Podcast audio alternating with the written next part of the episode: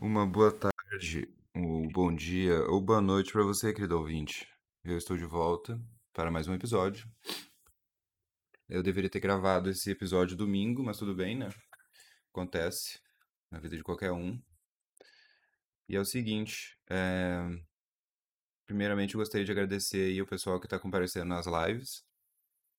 É, deu pra perceber ao longo do tempo aí que, tá, que eu tô conseguindo é, como é que fala? Tipo, fidelizar, né? Um público. Então tem uma galera que tá em toda Santa Live, e isso é muito foda. Porque, sei lá, né? Se for para pensar, é a parte mais difícil, né? É tu fidelizar um, um espectador que vai estar. Tá... Que vai estar, tá, tipo, em toda live. E, enfim, né? Pessoas que se inscrevem, que dão o sub ali. É, muito obrigado a todo mundo. É, infelizmente, eu não, não consigo me dedicar ainda 100% para as lives. Inclusive, eu confesso para vocês que eu estou até num dilema na minha vida no momento, né, em relação a isso, porque em julho desse ano eu faço três anos no meu emprego, né, no mesmo lugar. E aí muitas perguntas, né, na minha cabeça.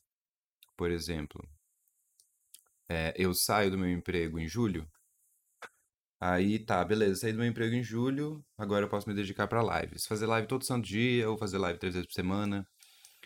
Fazer live fazendo drink, fazendo live jogando, fazer live com várias coisas. O, qual é a questão, né? A questão é o ban na Twitch, né, galera? Nem tudo que eu faço na, nas lives é legal. Legal no sentido de lei, né? Dentro da Twitch. Então, o meu receio maior é isso, é, né? Eu largar uma estabilidade de três anos aí no mesmo emprego, por uma incerteza que paga em dólar, chamada Twitch, né? Que é bem atrativo. É, correndo o risco de eu tomar um ban. Porque daí, se eu simplesmente tomo um ban de um mês, eu não sei o que, que eu vou fazer para recuperar isso, né? Eu não sei se eu, se eu usar outra plataforma de streaming vai, vai tipo, funcionar, vai compensar, ou... enfim. A dúvida na real é essa, né? Largar uma certeza por uma incerteza, só que a incerteza paga em dólar. E eu acredito que sim, assim, né? Tipo, se eu, se eu me dedicar a fazer mais lives, eu vou conseguir tirar uma grana. Se pá, eu tiro até mais que o meu salário fazendo live. Mas o meu receio é justamente esse. Essa incerteza, né? Essa questão de poder tomar um ban. E aí vai ser bem complicado. Outra, outra incerteza que eu tenho é porque, assim, galera, pelos últimos dados aí que estão saindo, parece que essa questão da pandemia não vai ser só por agora e nem para daqui a pouco. Né? Vão ser talvez aí mais uns quatro anos. Então, né? O que fazer? como, como colocar em prática os planos da minha vida, tendo em vista que estamos numa pandemia que não vai terminar tão cedo, né? Como me tornar autônomo? Como ter tempo livre? Né? Como poder me dedicar para meus conteúdos. Mas todo esse chororô aí tu já ouviu de mim, né, algumas vezes. Então era só pra te. Só pra te atualizar, né? Se tu quiser me mandar um e-mail. Ah, já vou até falar do e-mail agora no início. Eu acho que é até melhor. Que é o seguinte. Eita, responderam a minha. Responderam o meu negócio da garantia do, do computador. Olha, galera, mentaliza aí, hein? Agora está acontecendo ao vivo. Vocês vão ver ao vivo o resultado da garantia da minha placa-mãe. E deu certo. meu Deus do céu. Eles vão devolver o meu dinheiro, galera. Caralho, graças ao bom pai. E assim, não posso falar mal de loja nenhuma, nem de garantia nenhuma. É só uma questão de azar mesmo. Porque peças novas do meu computador quebraram, né? Eu já falei para vocês também. E aí eu tava nessas pendências, né? Do. Dessas lojas, né? Da garantia, de responder, de saber se eu vou conseguir meu dia de volta, saber se eu vou me fuder, saber se eles vão devolver meu dinheiro, se eles vão devolver minha peça. Mas enfim, deu tudo certo. Estou muito feliz. Inclusive, eu acho que eu nem vou tirar isso na. Eu nem vou tirar isso na edição, porque foi um momento muito mágico. E agora eu vou mandar para eles aqui o meu Pix, né, com meu CPF, o meu nome e o meu CPF, que no caso é a mesma coisa do Pix. E eu vou conseguir o meu dinheiro de volta. Bom, mas enfim, esquecendo agora, deixando de lado essa questão, né? Foi só uma leve comemoração. Tem uns temas para conversar com vocês aqui, que é o seguinte, galera. É, eu queria falar um pouco com vocês sobre a questão de quando eu comecei a quando eu comecei a admitir que eu estava errado sobre as coisas. E tu deve estar pensando, nossa, hein? Que baita babacão ele. Olha só, né? Agora ele quer falar que ele eventualmente resolveu admitir que estava errado sobre as coisas. E não é por aí não, querido ouvinte. Eu estou falando só sobre a questão da quebra do ego quando tu tá discutindo com alguém, por exemplo, né? Então, seja na internet ou na vida real, muitas vezes as pessoas seguem discussões, né, para sempre, ou até finalizam discussões sem concluir nada, porque nenhum dos dois lados baixou a guarda, né, ou baixou a bola, para tentar entender a situação de uma maneira diferente. E isso é tão comum, né, isso é tão normal, que quando tu não faz isso, né, quando tu simplesmente fala, nossa, boto fé, eu não tinha pensado por esse lado, né, boto fé, eu acho que eu tava errado mesmo. Quando tu fala um bagulho desse, as pessoas ficam confusas, né? As pessoas não entendem, as pessoas ficam tipo, meu Deus, né? tu tá zoando com a minha cara? Tu tá sendo irônico? Porque, nossa, né? Que absurdo a pessoa admitir que tá errada, a pessoa admitir que está equivocada, ou que, né? Pode analisar a situação de outra maneira. E isso faz uma diferença absurda na vida. É, na internet é meio estranho, né? Porque a internet na real já é estranho. Então tem esse esse choque, né? Tanto que nas que eu me lembro assim, né, umas duas, três vezes, eu não sou também de ficar discutindo na internet, mas umas duas ou três vezes a pessoa apelou, começou a me xingar, me bloqueou, porque a impressão que dá é que a pessoa não quer chegar numa conclusão, né? A pessoa não quer atingir a verdade a respeito de algo, né? A- o consenso de alguma coisa. A pessoa só quer discutir, né? A pessoa só quer ficar puta, a pessoa só quer, né? Bater boca. Então, nessas discussões, a pessoa falava, não, mas porque não sei o que, isso aqui, isso aqui, isso aqui. Aí eu falava, nossa, boto fé, real. Eu achei que era tal e tal coisa, ou então boto fé, né? Eu pensei dessa maneira e tal. E aí a pessoa apela, manda tomar no cu, me bloqueia. Porque, nossa, né? Que impossível, né? A pessoa simplesmente parou pra analisar a situação de outra maneira. Olha só que coisa mais rara. Eu recomendo que tu faça isso. Pode doer um pouco, dependendo de- do quão afundado no teu ego tu já tá, mas é muito benéfico a longo prazo, cara. Porque assim, se tu tá debatendo alguma coisa com alguém, e não precisa nem ser uma discussão, assim, né? De tu tá xingando a pessoa, uma discussão horrível. É Só um debatezinho, né? Uma conversinha. E aí a pessoa argumenta sobre coisas que fazem sentido, mas que vão contra o que tu tá falando, e de tu simplesmente reconhecer aquilo, né? Eu imagino que para muitas pessoas isso é muito difícil de fazer. E aparentemente é difícil para as pessoas que estão falando também, né? Para as pessoas que deram a, o argumento de achar que a outra pessoa está sendo sarcástica, né? Ou está sendo irônica, ou tá tipo naquela. Quando tu não quer discutir mais, que tu fala, tá, tá, beleza, ok, aham, é isso aí, beleza. A pessoa acha que é isso, né? Não tem como alguém mudar de ponto de vista ou enxergar uma, toda a situação de outro jeito. Mas eu recomendo que tu faça isso. Eu recomendo que tu baixe a tua bola, né? Que tu reconheça que tu também pode ser um pouco burro e, e pode errar e pode se equivocar. E não tem problema nenhum, né? Tu compreender que, né? Às vezes a pessoa argumenta melhor que tu, então às vezes a pessoa te mostra um ponto que tu não percebeu. E tu simplesmente fica de boa com isso, né? Muito doido o mundo de hoje em dia, né? Olha só o tipo de coisa que a gente fala. Parece que é a coisa mais óbvia do mundo. Parece que é o, bagulho mais básico do mundo, tipo, ah, sim, ok. Obrigado pela dica aí. Agora eu sei que quando estiver errado eu vou admitir. Mas vocês entenderam o que eu quis dizer, né, galera? Porque às vezes eu acompanho umas, umas discussões na internet e aí é muito engraçado porque tanto a pessoa A quanto a pessoa B não sabem direito o que elas estão falando.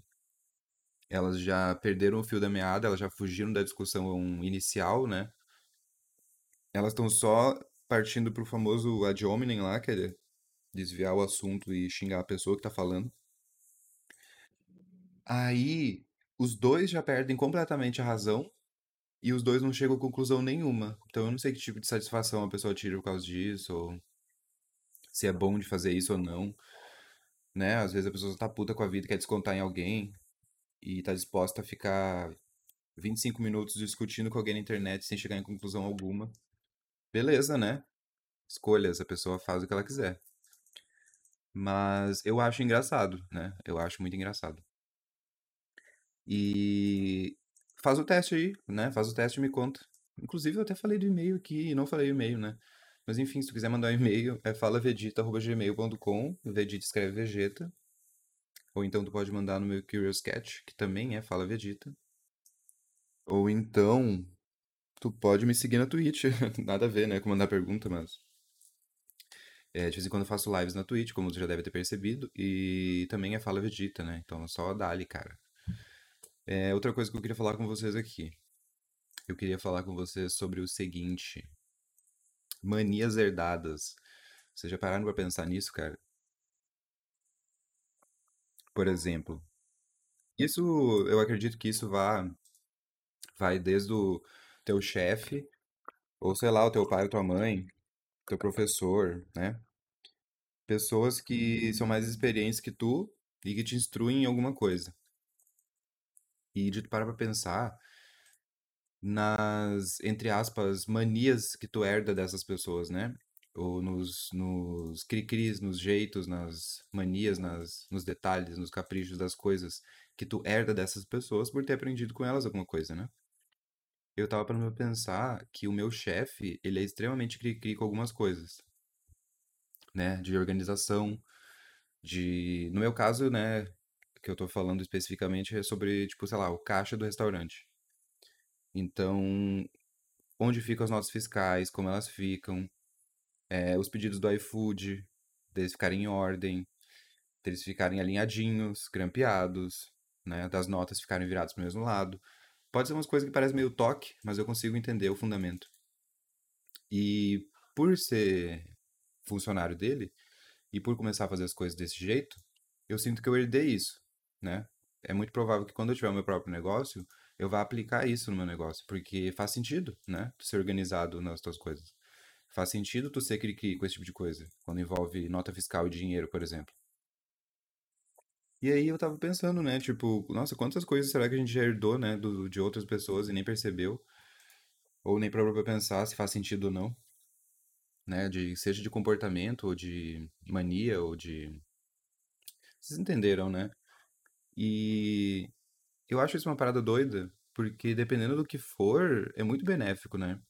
Tu imaginar, sei lá, que tu, teu avô, macaco velho já, que sabe um monte de coisa da vida, ele vai lá e te ensina a fazer uma parada de um jeito que funciona, porque ele já tentou de várias outras maneiras. E aí tu herda aquilo em primeira mão, saca? Simplesmente agora tu tu aprendeu a fazer alguma coisa que seja, ou tu aprendeu a lidar com alguma coisa, e tu já recebeu aquilo direto da fonte da sabedoria e é provável que tu replique aquilo até os teus últimos dias, cara. Tu herdou aquele comportamento, né? Tu tu vai carregar aquilo contigo de alguma maneira.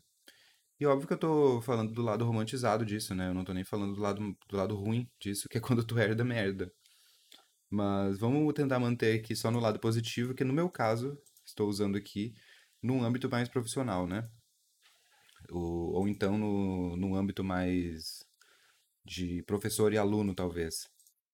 E. Porque, sei lá, né? Se for para pensar na família, tem um monte de coisa, né? Eu me pego em várias situações que eu vejo que eu tô igual a minha mãe ou que eu tô igual ao meu pai, porque eu herdei isso deles, né, de alguma maneira. Fora o fato do, da questão genética. É tu herdar por comportamento, né? Por convivência, no caso. E aí, a impressão que dá é que daí, sei lá, tu se muda, tu vai morar sozinho, né? Tu sai da casa dos teus pais. E aí, quando tu vai visitar ou quando tu volta a lidar, a interagir com, com, com a tua família, tu começa a perceber esses, né, esses trejeitos, essas coisas que eram normal pra ti, mas não é mais, né? E tu tinha herdado aquilo de certa maneira, mas agora não. Agora tu não, não, não faz mais parte da tua vida. E, enfim, né, fica assim a sugestão de para tu observar na, do teu dia a dia, nas coisas que tu faz, eh, na maneira que tu lida com as coisas, se aquilo é legitimamente teu ou se tu herdou aquilo, né? Se tu parou pra pensar sobre aquilo, pra esmiuçar aquele comportamento, aquela atitude, aquela aquele, aquela mania. Eu, eu gostei da palavra mania porque foi quando eu comecei a perceber isso, né? Foi justamente a mania de organizar certas coisas de certa maneira e depois eu começar a fazer isso por conta própria, né? Eu não precisar mais fazer isso porque me mandaram, por exemplo. Eu achei isso bem interessante. E, enfim, é, se tu herdou alguma coisa positiva, né? Que bom. Se tu herdou alguma coisa negativa, está na hora de repensar, né? Porque às vezes a gente replica isso sem perceber. Por exemplo, o meu pai, ele tinha uma questão que provavelmente era do meu avô, né? Mais uma questão herdada, que era o seguinte: se eu, sei lá, pegasse o carro do meu pai escondido e afundasse num muro, ele nem ia ligar tanto. Mas se eu derrubasse um copo de suco na mesa sem querer, ele fazia um chilique, né? Ele fazia um chilique com coisas pequenas e com coisas grandes ele não tava tão, não dava tanta importância. Aquilo lá era o pai dele, né? Aquilo ali era quase como um espasmo automático herdado do próprio pai dele. E isso faz muito tempo, né? Hoje em dia ele tá, tá, tá bem melhor, na verdade está incrível. E porque ele percebeu isso, né, galera? É essa que é, esse que é o ponto dessa discussão, é perceber. Né? Perceber comportamentos quase que automáticos, né? comportamentos meio espasmo que tu tem, que foi algo que tu herdou por convivência, ou que tu lidou com aquilo e agora tu passa aquilo pra frente. É outro fator muito importante de lembrar, né? Que a gente passa pra frente o que foi no passado, né, galera? E a, cabe a nós, na nossa iluminação espiritual, perceber o que a gente tá passando pra frente e. Qual que seria a melhor palavra pra falar? Não seria dosar, né? Mas perceber que nem tudo que foi passado pra ti foi positivo e que tu não precisa passar pra frente algo que não vai ser positivo, né? É de tu literalmente fazer diferença. De tu, por exemplo, o meu avô, ele foi meio escroto com meu pai. Meu pai teve consciência disso e não foi escroto comigo. Então vocês conseguem perceber a mudança de a quebra de ciclo? Eu acho que a quebra de ciclo entra muito nessa questão, né, do que foi herdado. E muitas pessoas, tipo assim, eu acho que até a maioria das pessoas não quebra o ciclo. A grande maioria das pessoas não percebe. A grande maioria das pessoas não reflete, sabe? Passam pra frente no automático. E isso eu acho uma parada muito doida, né? Também não vou culpar ninguém aqui, não, não, não, não é meu papel aqui no podcast. Aqui é só pra abrir uma reflexão. E, enfim, né? Fica aí a, a reflexão pra ti. É, veja bem o que tu anda fazendo, o que tu anda falando. E perceba, né, o que é teu e o que não é teu. Belê? Então, belê. Vamos para o próximo tópico aqui. É relacionado, inclusive, ao BBB, né? Que eu acho que esse BBB atual aí, ele tá expondo as, as consequências, né? Eu acredito que tá, tem muito a ver com a internet, né? As consequências da, do discurso, né? As consequências das pessoas que têm um discurso muito bonito, né? Sinalizam virtude, que é uma beleza, mas não executam nada daquilo. Que justamente porque não estão na internet, né? Porque na internet tu pode sinalizar virtude, tu pode ser a pessoa que vai salvar o mundo, né? Tu é a pessoa que não consome canudos, as tartarugas vão sobreviver. Ou sei lá, tu não come carne, então as vaquinhas vão ficar vivas. Ou então tu tá super ligado em causa X, Y e Z. Só que na real tu só falou aquilo, né? Tu não de fato executou aquilo. Então tu só tu só tá sinalizando uma virtude, né? Tu só tá falando para as pessoas: "Oi, galera, olha só. Eu sou do bem, né? Eu eu quero salvar o mundo. Olha só pra mim. Eu me importo, né?" E não adianta nada tu só falar, né, galera? Porque eu entendo que hoje em dia as pessoas, é, a sociedade, novamente eu acredito que seja a internet também, obriga as pessoas. Mas assim, eu não vou colocar a internet como uma entidade separada, né, galera? A internet são vocês, né? Sou eu, somos todos, né? Somos todos internet, pessoas que estão usando a internet. Mas o que eu quero dizer é que no, no ambiente da internet isso é mais propício, porque lá tem a questão do, do, da distância, tem a questão do anonimato, tem a questão do perfil, né? Tu não tá lidando com aquilo na vida real. Mas todo mundo é obrigado a se posicionar, todo mundo é obrigado a ter um posicionamento, todo mundo é obrigado a se preocupar, né? Todo mundo é obrigado a nem que seja fingir, eu acho que esse que é o grande problema, né? Aceitam até o fingimento da, da preocupação. Eu acho que esse é o maior erro de todos. Porque se tu tá preocupado, então tu faz alguma coisa. Tu não precisa fingir que tu tá preocupado para que as pessoas te enxerguem como o super-homem, né? Ou a pessoa que vai salvar o mundo. Enfim, o, em relação ao, ao BBB, as pessoas, em meio a isso, né, de obrigar as outras a se posicionar é, ou se preocupar, elas criam monstros, né, que são pessoas que não sabem o que estão falando, mas elas se sentem na obrigação ali de dar a opinião delas ou de mostrar que elas estão preocupadas. O problema disso é é criado todo um imaginário, todo um mundo que não existe de expectativa nas pessoas, né? Então, tipo assim, fulano e ciclano do BBB falou um monte de merda. E aí as pessoas ficam falando, nossa, mas olha só, como que essa pessoa fala merda? Essa pessoa era, sei lá, militante, ou essa pessoa estava atrelada a tal e tal causa, ou a pessoa fez tal e tal vídeo. Porque vocês conseguem entender que tem toda essa essa camada de imaginário que não existe do que as pessoas esperam das outras.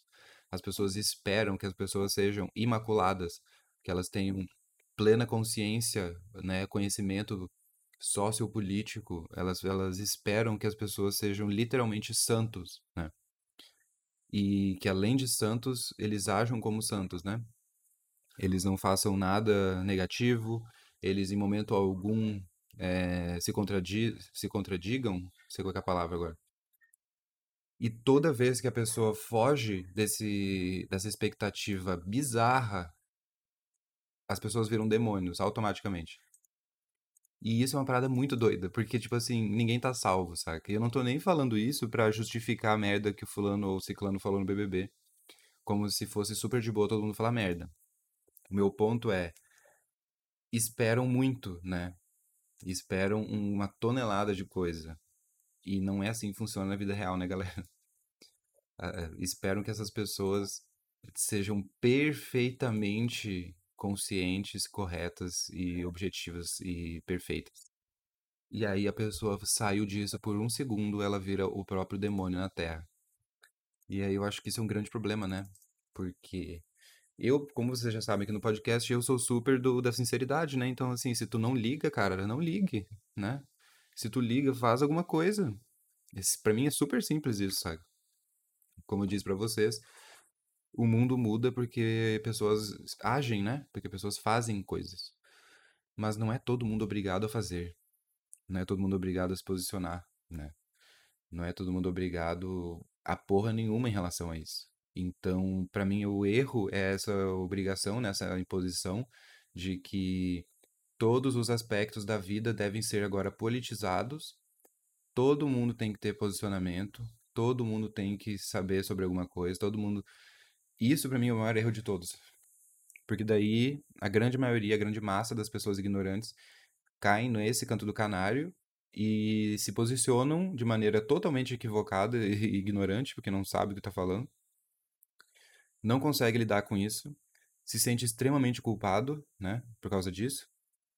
Se pisa fora da linha, vira demônio no mesmo momento. Então, a internet está nos deixando muito, muito, muito doentes. Tipo assim, muito doentes.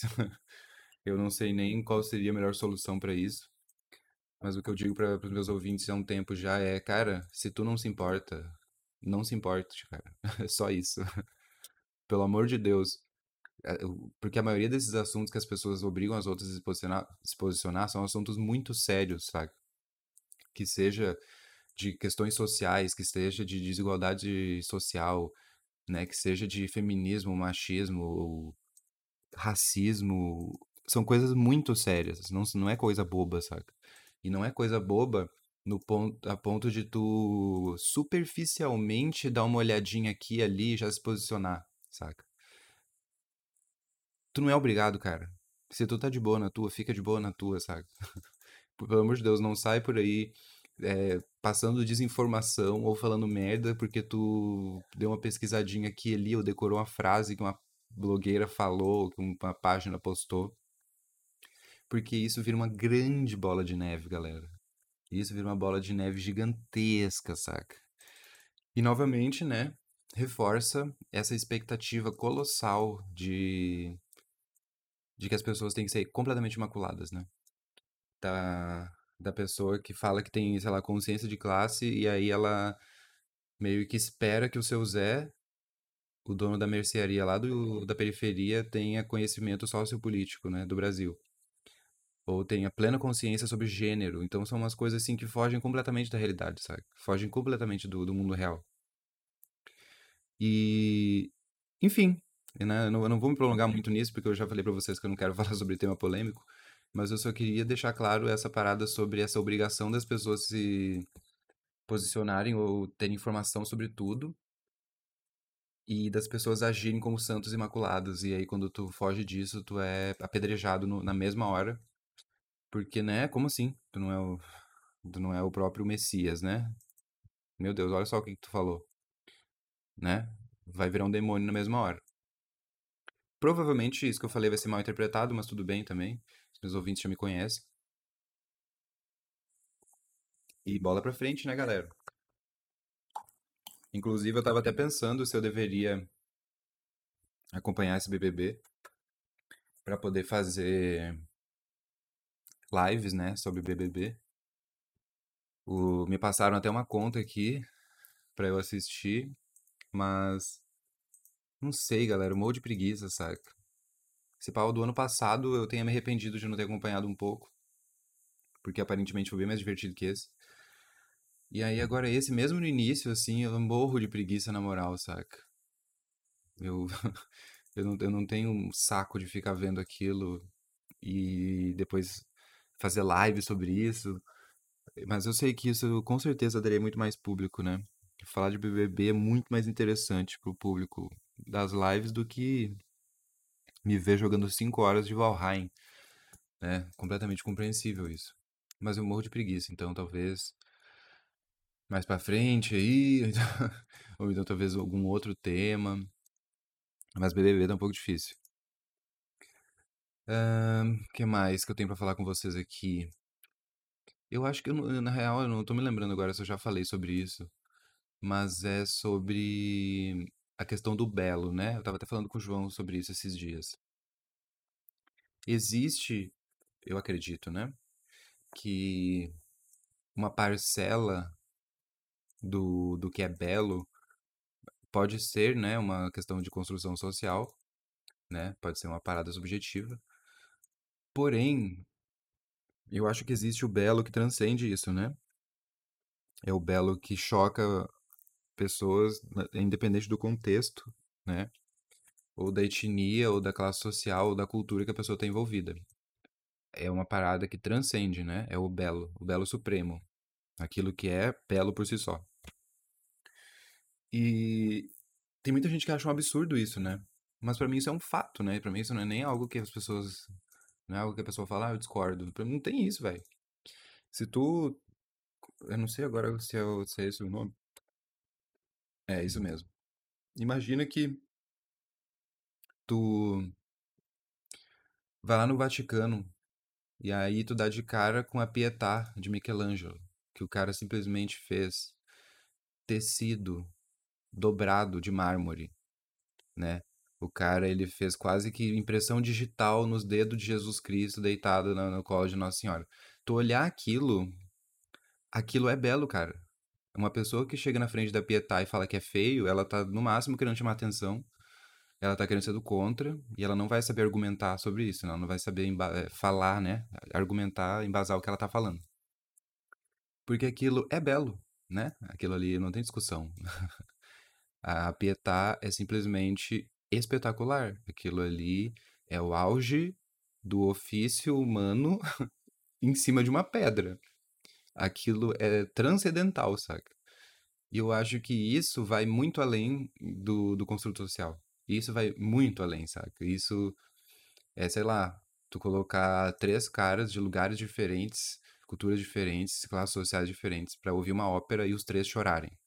Aquilo ali vai muito além do contexto que eles estão vivendo. Aquilo vai muito além da construção social. Aquilo ali é transcendental, né? Aquilo é absolutamente belo. E isso é muito doido porque isso não é nem um pouco fácil de ser atingido, né, galera? Tipo assim, nem um pouco mesmo. É fruto de muito estudo, muita técnica, muita prática, muito erro, muito acerto, para tu poder chegar no nível transcendental, né? E eu não sei, né, se o ser humano perdeu um pouco disso ou buscou isso de outras maneiras, mas não sei também se a gente não tem mais tanto tempo para isso, ou se tem muita gente no mundo, não faço a menor ideia de qual, qual o argumento melhor para usar sobre isso. Mas é, é, é, é muito chocante, porque não é uma parada fácil de se conseguir. Eu só consigo imaginar também esse belo transcendental que eu tô falando relacionado a questões de arte, talvez, né? Que seja uma. Uma, uma, uma porra de uma estátua de mármore do Michelangelo, que seja uma catedral gótica, um vitral absurdo, tipo música clássica, uma orquestra, sabe? Coisas muito supremas nesse quesito estético, assim, né? Coisas que. Coisas que chamam atenção ou que chocam qualquer pessoa, né? E aí eu fico pensando qual que é o. Qual que é o fundamento disso, né? Porque dizem que, que dizem que nós somos atraídos ou, né, vislumbrados por coisas que são harmônicas, né? Por harmonia, sei lá. Então, tu pensar que existe certos aspectos, né, certas coisas que transcendem o belo, que transcendem o contexto, né, que são simplesmente espetaculares, é uma parada doida de se pensar, né? Eu, pelo menos, fico chocado com isso. Porque imagina tu conseguir atingir isso, né? Imagina que o, o fruto do teu trabalho, seja como artista ou músico, ou enfim, tu, tu conseguir atingir uma, uma parada transcendental, atemporal, eterna. Eu, eu, eu sinceramente acredito que a Pietá vai chocar as pessoas por toda a eternidade, saca? Simplesmente. Eu tô usando isso como exemplo porque é o mais clássico de todos, né? Quando as pessoas falam sobre isso. Eu acredito, pelo menos, né? É, eu já vi como exemplo várias vezes. E faz. Ó, dá uma olhada aí, querido ouvinte. Não acho que eu tô exagerando. Coloca no Google Imagens Pietà, Michelangelo. Aí tu coloca lá no Google ferramentas, tamanho grande. E aí tu abre a imagem grande. E aí tu fica olhando os detalhes, cara. Pode passar a tarde inteira olhando. Porque é absurdamente fora do normal, assim, tipo, quase não faz sentido. E eu tava com uma coisa, eu tava com um raciocínio na ponta da língua, agora me esqueci. Porque começou a chover aqui, eu tive que sair correndo pra tirar as coisas do varal. Mas enfim, né, o meu ponto aqui é entender, eu queria entender, né, como que funciona esse mecanismo da nossa cabeça. Porque com certas coisas, é, simplesmente vai além, né? É uma parada que é, no, no, nos choca e de certa forma nos atrai. Ah, nesse caso aqui, a pessoa pode ser ou não religiosa, ou pode ou não ter conhecimento sobre como que se entalha mármore ou não. Ou a pessoa pode ser pobre ou rica, ou. Cara, é simplesmente transcendental, né? É simplesmente absurdo. E da mesma forma como, por exemplo, com uma orquestra, né?